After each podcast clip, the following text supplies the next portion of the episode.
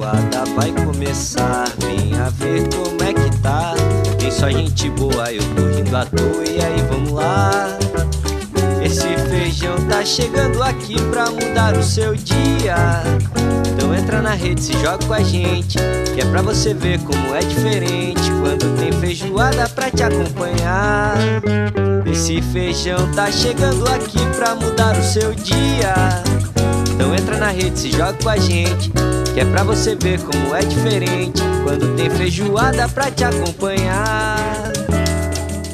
Para você ligada, para você ligado no Feijoada Completa Podcast, eu sou o Luiz Felipe, esse é o cardápio da semana, é o seu, é o seu a sua atualização semanal dos assuntos que estão rolando aí no noticiário, né? A gente se presta aí a debater e trazer pontos de vista diferentes e trazer o que está rolando na sociedade, na política, na economia, na vida cotidiana do brasileiro.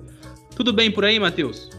Salve, salve, meu amigo. Seja bem-vindo, seja bem-vinda ouvinte do Feijoada Completa, mais um cardápio da semana, né, onde a gente tenta digerir a gororoba, falar sobre os temas espinhosos que foram destaque ou que serão ainda destaques nas próximas semanas. E a gente vai batendo um papo, colocando o nosso ponto de vista e tentando esclarecer a galera, pelo menos um pouco, sobre alguns temas que achamos relevantes. É isso, meu irmão. Exatamente. Para começar, é, muitas vezes é difícil encarar o noticiário, né? A gente já começa com uma, com repassando, né, dois, dois fatos que ocorreram na última semana.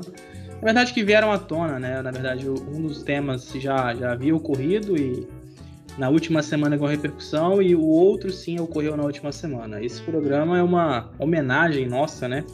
A Moise Kabagambi e também ao Durval Teófilo Filho, vítimas aí do racismo racismo nosso de cada dia, né, Matheus? Dois crimes bárbaros que ocorreram uh, no Rio de Janeiro. O Moise foi morto a pauladas no, na orla da Barra da Tijuca e o Durval morto em São Gonçalo ao ser confundido, né, de acordo com a pessoa que o matou, é, por um como um assaltante. É algo assim, os dois, os dois fatos aí, os dois crimes têm vídeos, né, câmeras de segurança gravaram e as imagens são muito fortes e elas provocam na gente aquela indignação. É, acho que acaba misturando um pouco aí de indignação, tristeza, revolta. É um sanduíche de Brasil, né, Matheus? Amigo, eu comecei até a escrever um texto para falar sobre esses temas aqui no Feijoado Completo. E o Brasil hoje parece que é o Brasil dos absurdos, né, cara? É um país onde o absurdo é cada dia mais natural vê aberrações acontecendo diariamente, atos de irracionalidades e assim, bola para frente, vida que segue. É, a gente vê focos, pessoas se revoltando, mas a gente vê estruturalmente que as coisas não mudam, né? A morte do Moise foi muito cruel e chocou muito pela forma animalesca que foi cometido esse homicídio, né? É uma pessoa que vem com sua família para o Brasil em 2011, lá da República Democrática do Congo, na África, vem para ser um refugiado no Brasil, um país que é considerado muitas vezes um país que recebe muito bem as pessoas de outras nacionalidades, mas é, não é o que a gente vê com, por exemplo, os imigrantes africanos, né? E é o caso do Moise que morre é, agredido durante 15 minutos, ele é imobilizado, amarrado, agredido com um taco de beisebol. Quem joga beisebol no Rio de Janeiro? Ninguém. Alguém que tem um taco de beisebol é para agredir outra pessoa. Eu, se eu tô na rua e vejo alguém com um taco de beisebol, eu já fico longe dela achando que ela vai me agredir. Então, assim, para que, que alguém tem um taco de beisebol? E aí mata um jovem de apenas 24 anos, uma pessoa muito jovem ainda, com tudo, uma vida pela frente é, de uma forma tão brutal. E aí depois vem a morte, como você disse, do Durval Teófilo Filho, 38 anos. É, é assassinado com três tiros quando entrava no seu condomínio procurando a chave. Foi confundido com um bandido por um sargento é, é, da Marinha. O sargento, é bom a gente falar o nome, né? O Aurélio Alves Bezerra, ele está preso e que continue preso porque ele disse que confundiu, achando que era um bandido vindo próximo a ele em São Gonçalo, e aí desferiu três tiros, matou aí o Durval Teófilo. Outra cena que é um absurdo e que acontece sempre no Rio de Janeiro, né? E no Brasil inteiro, mas no Rio a gente vê muito essas cenas, principalmente porque a mídia também acaba cobrindo mais os fatos do Sudeste.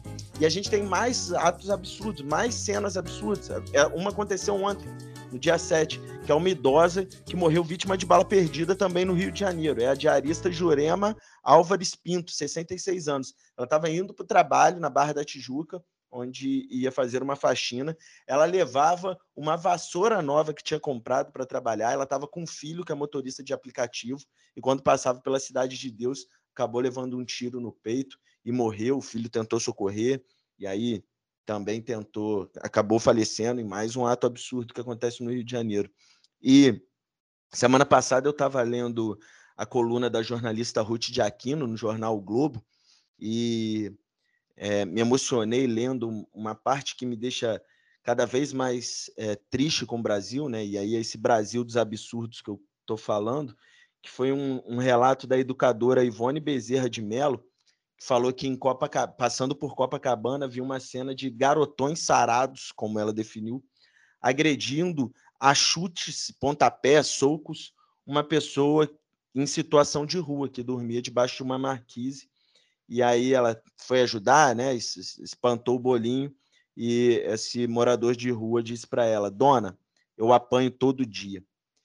Então é, a gente vê que é um país onde mata Moisés, mata Durval, mata a dona Jurema, agride a pessoa em situação de rua e a gente não vê uma mudança estrutural ou um debate é, que possa ser feito para que alguma coisa mude, porque não pode ser visto cenas como essa de forma natural. E para completar o Brasil dos absurdos, a gente tem que ver um jovem playboy como o Monark, um podcaster famoso, está rico com podcast, tem anunciantes, grandes empresas, tem uma audiência gigantesca no YouTube e em outras plataformas. Ele defender publicamente a possibilidade do Brasil ter um partido nazista de fato, vivemos, acho que, num país dos absurdos. É, e só repassando aí, Matheus, o, o, militar da Marinha, né, que assassinou o Durval Teófilo Filho, é, houve uma mudança né, na tipificação do crime. Né? Primeiramente, ele foi enquadrado como homicídio culposo, e aí depois passou para doloso, né, quando de fato existe o dolo, e agora o Ministério Público do Rio de Janeiro está pedindo que ele vá a júri popular para ser julgado.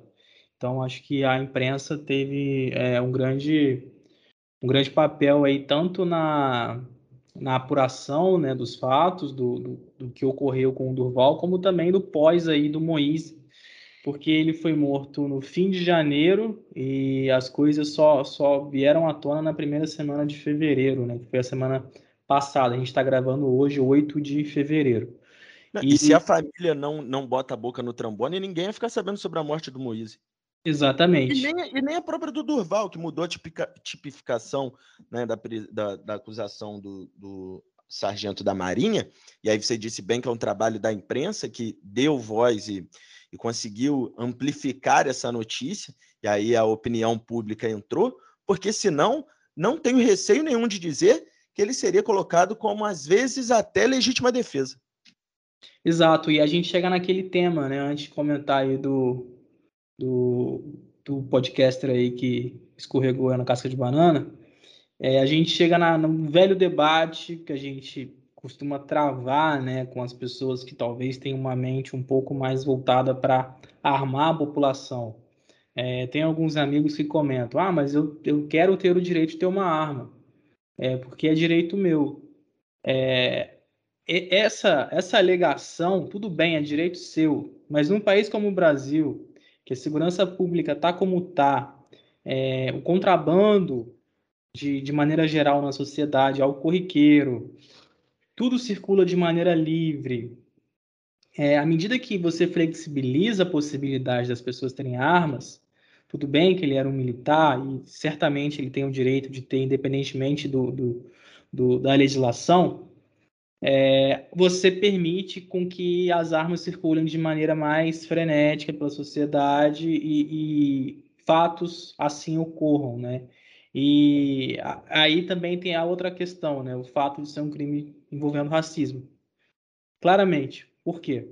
Se é uma pessoa branca chegando no, no condomínio, não tem como você imaginar que ele ia é, disparar uma pistola que, o, que a bala quebrasse o vidro do carro. Então, meu amigo, não tem, assim, acho que é para as pessoas refletirem e de dentro do carro atirar, achar que, que a pessoa que está lá é um assaltante, a cor da pele foi determinante, entendeu? Não tem como, não tem como você pontuar, ah, mas por branco também passa por isso. Não, não passa, não passa. Exato, eu estava ouvindo a, a, jornalista Bela Reis falando sobre isso, e aí ela falou: ah, às vezes a gente escuta alguém falando, ah, e se fosse um branco, será que repercussão é essa? Não, amigo, não iria acontecer.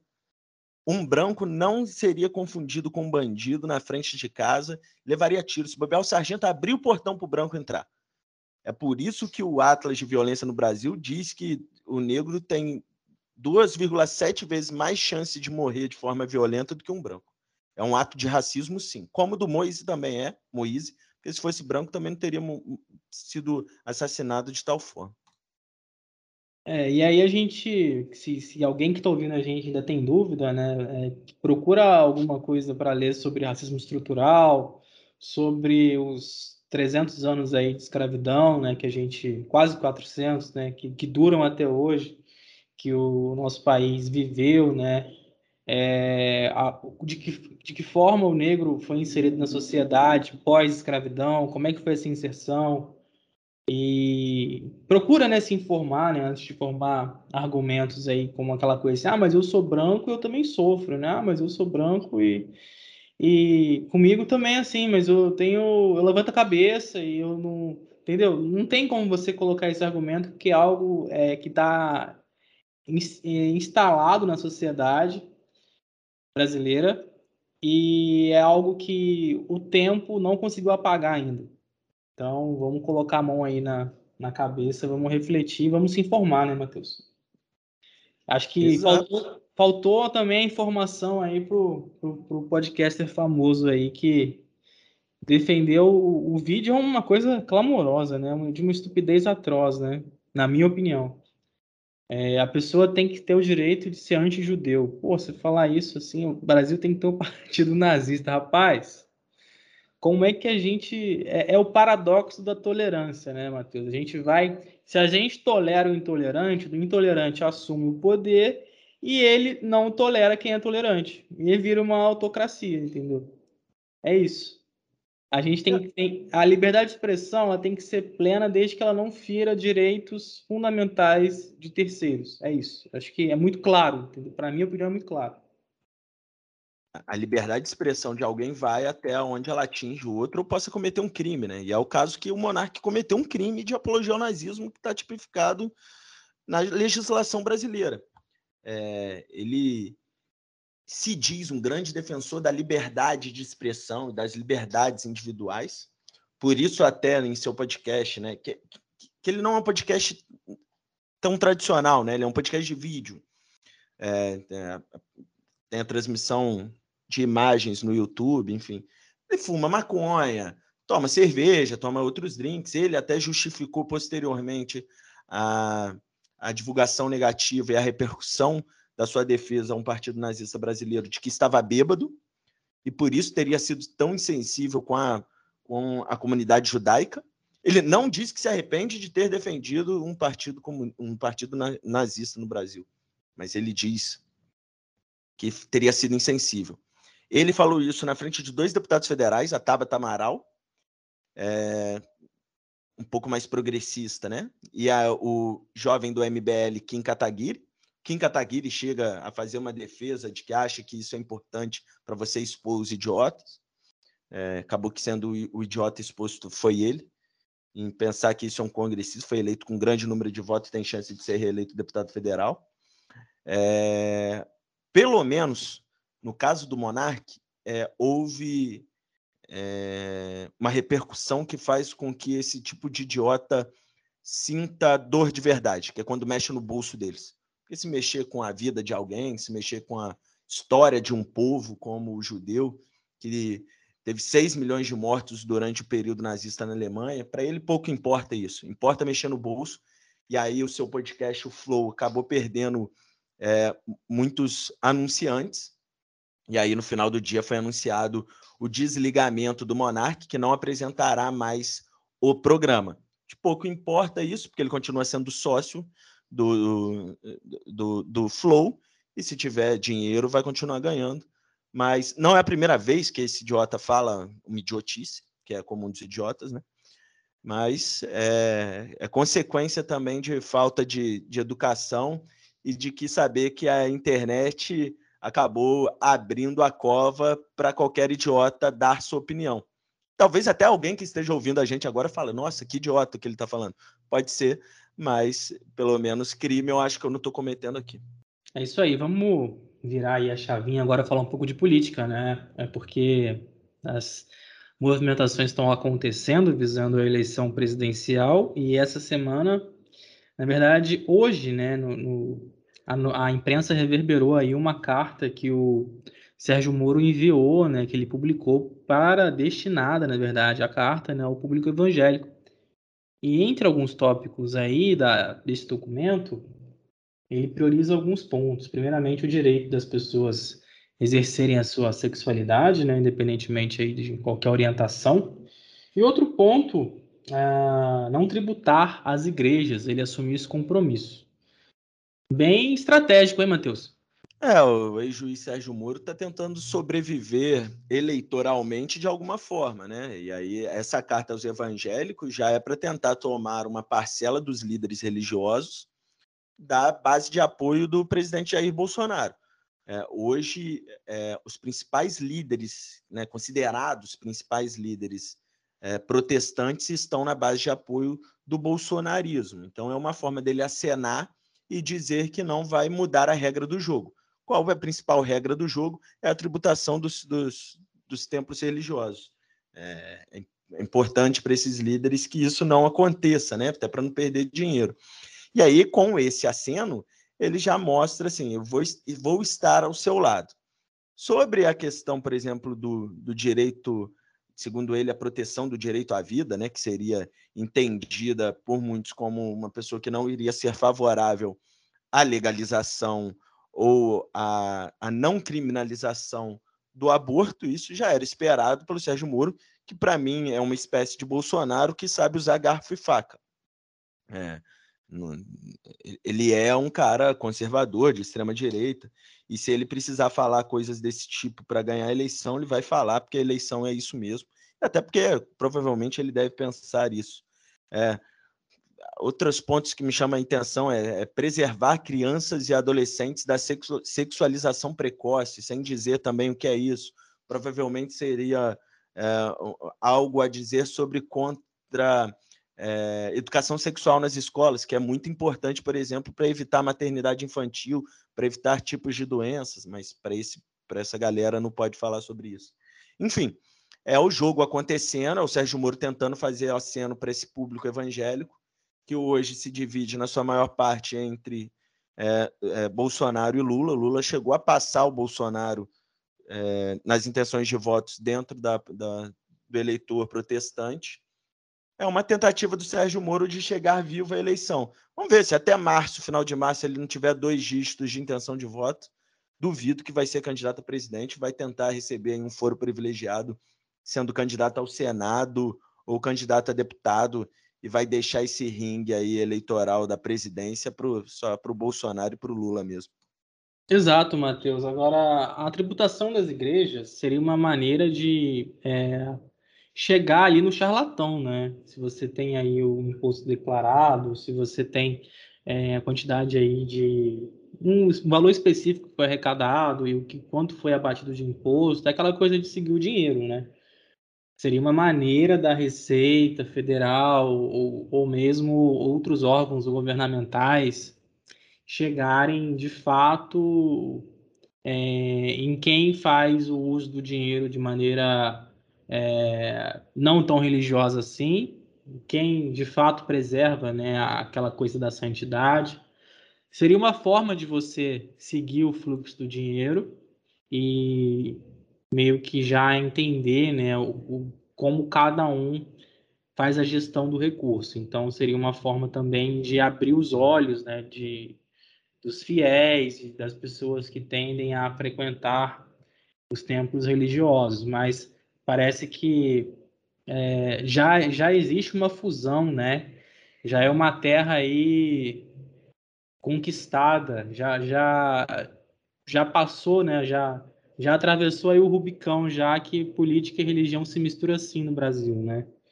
Você tem vários líderes aí que se elegem, se elegeram e vão se eleger baseados na sua na sua orientação religiosa, na sua forma de liderar, na sua forma de cativar determinado público. Isso, é, acredito eu que dos anos 2000 para cá é, houve uma profusão né, de, de líderes se colocando dessa maneira e sendo eleitos e formando é, bases eleitorais sustentadas pela religião. Então, acho que é difícil virar essa chave aí de vamos saber, vamos entender qual o caminho do dinheiro dentro de determinado segmento, dentro de determinada religião. É, seria interessante? Seria, mas. É, é isso, seria interessante. O problema é o seguinte: há interesse. Né? Quem tem interesse disso? Tirando a gente que está fora disso, né? O, o político quer o voto do evangélico para chegar ao poder o líder evangélico quer continuar. É, é, desculpa estar generalizando aqui a, o protestantismo, mas basicamente é, é esse núcleo neopentecostal de Silas Malafaia e seus é, de Macedo e outros que estão nesse que a gente está falando. Não há interesse dessa galera de ser de ser tributada e de ter o seu caminho do dinheiro sendo sendo fiscalizado. E aí o político quer o voto do, e quer o apoio do líder religioso, e aí acaba que todo mundo fecha os olhos e, e vida que segue, né? Infelizmente. Infelizmente. Aí eu te pergunto, no eventual governo de Sérgio Moro, estaria o topless liberado, Matheus? Bah, de jeito nenhum. Que isso? Sérgio Moro, não. Ia a galera ia ter que ir de burca pra praia, pô. Tá doido. Não, Moro não ia, não ia aceitar isso de forma de forma tão simples, não. Ele ia falar que é sexualização infantil, talvez. Pois é, eu trago o tema aí, né? Um tema, mais um tema polêmico para o nosso feijoada completa, que no fim de janeiro, a ex-namorada da Camila Pitanga, aquela atriz global, foi levada para a delegacia em Vila Velha, no Espírito Santo, após fazer topless em uma praia. E aí a gente chega àquele questionamento dos valores, né? É, quão agressivo é você ter uma mulher de topless na praia, de fato? Como é que ela tá agredindo alguém? Eu não sei, cara. sinceramente, eu não sei, entendeu? É... Mas eu acho que isso também parte muito do princípio de, de fiscal de atitude alheia, né? Não sei. É... Lógico, se a gente está generalizando aqui, é um, um episódio de 30 minutos no máximo, mas é, passa muito pela minha pela minha mente aí aquela coisa de você fiscalizar o que a outra pessoa está fazendo e, já você fazer um juízo de valor de certo ou errado por você mesmo, né? Eu dou um exemplo muito muito prático que eu estava debatendo uma vez com um amigo sobre o fato das cadeias de, do STF ter é, aberto a possibilidade de pessoas trans escolherem, né, é, para qual cadeia, qual presídio ser dirigido, no caso de ser preso. E aí um amigo falou: Não, é tudo bandido, tem que ser preso, não tem que escolher, não. falei, meu amigo, mas assim, porra, se... eu não sou trans, entendeu? Mas, porra, se eu acho que se eu fosse, eu acho que eu, eu ia me sentir mais confortável se eu estivesse num lugar que eu me identificasse, entendeu? É a mesma coisa o caso da, dessa produtora que foi, foi, foi levada para delegacia pelo Topless, né? Acho que é um retrato aí, né? Mais um retrato do Brasil, do Brasil pós 2000 2013, né? Pós manifestações aí que nada, ninguém se conversa, nada toma rumo, a gente vive nessa esquizofrenia, um conservadorismo que se faz presente de diversas formas, né? E muitas vezes é, outras coisas, outras situações, outros, outras mazelas sociais, né? Tomam uh, grande parte aí da, da nossa rotina, enquanto a gente quer se prender em questões que, na minha opinião, são pequenas. É, se citar bem essa questão do Fla-Flu que se tornou, né? Quem é contra, quem é a favor, você não tem diálogo sobre nada. Assim, eu não, eu não sou mulher, então eu não sei o que é ter um corpo é, o tempo inteiro sexualizado, né? De que um decote se torna algo absurdo da pessoa ficar olhando, enfim. Eu não tenho esse lugar de fala. É, mas percebo que a nossa sociedade ela é de certa forma conservadora e o Brasil ainda mais. É, a gente tem nas religiões do cristianismo, né, tanto a igreja católica, os protestantes, muitas vezes entendem o corpo como fonte de pecado, né, e não como fonte de, de você ter viver uma vida livre viver uma vida de prazer. É, eu não vejo como um ato obsceno uma questão, por exemplo, de um topless. Eu, eu acho que a pessoa tá. Eu não consigo sexualizar isso, entendeu? Tipo, é, é, é diferente. Para mim, é, não é natural hoje quando a gente vê uma, uma criança, uma mãe amamentando o filho, a gente não sexualiza isso. Né? A gente acha isso algo natural, tá ali alimentando a criança. Para mim, a mesma coisa do topless, não entra nesse, nesse caso de um ato obsceno. Só que no Brasil, acho que isso isso sempre vai ser, ou talvez daqui a pouco a calcinha fio dental, enfim. Isso também entra a questão do machismo, né? Que a mulher tem o seu corpo certa forma sempre reprimido dessa, né? Você não pode topless, ou você tá com uma roupa muito curta, você é estuprada na rua, mas olha o vestido que tava usando, enfim.